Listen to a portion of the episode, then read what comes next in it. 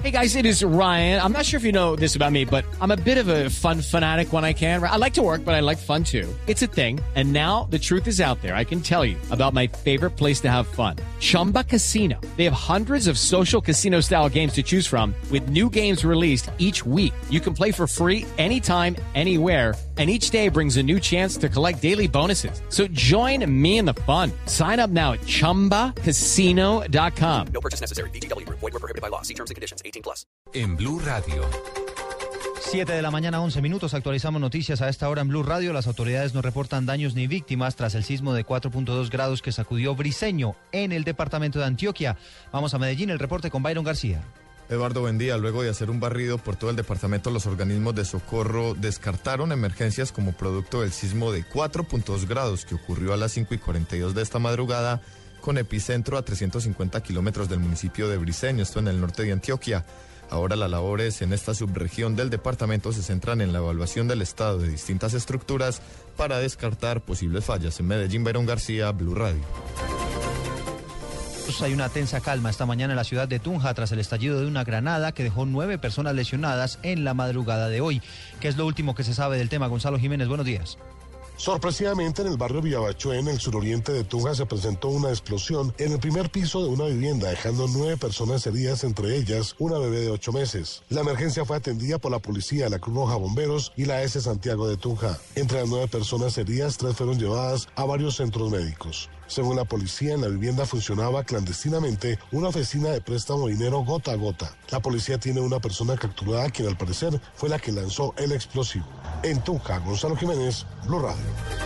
7 de la mañana a 13 minutos siguen las reuniones de Humberto de la Calle con los partidos políticos para socializar los avances en el proceso de paz.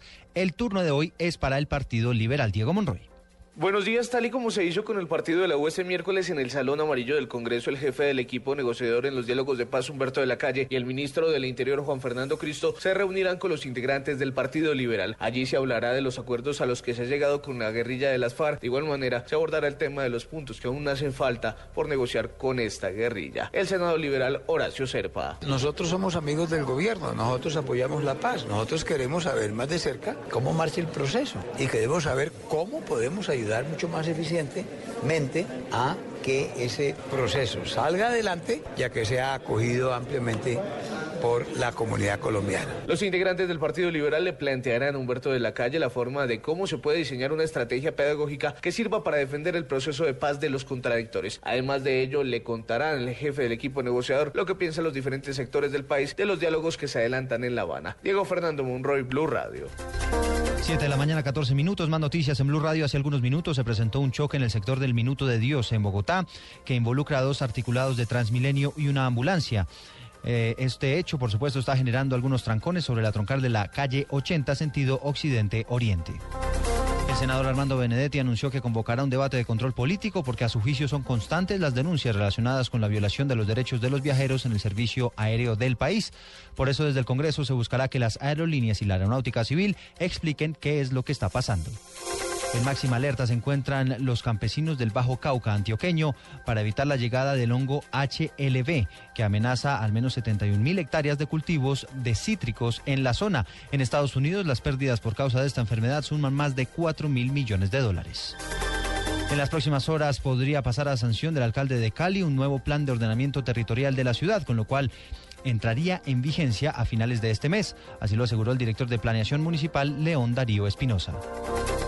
A 32 años de cárcel fue condenado John Alexander Mosquera Iter, alias Cabezón, uno de los sicarios responsables de la masacre de 10 personas en la discoteca La Barra, la 44 de Cali, ocurrida el pasado 8 de noviembre del año 2013.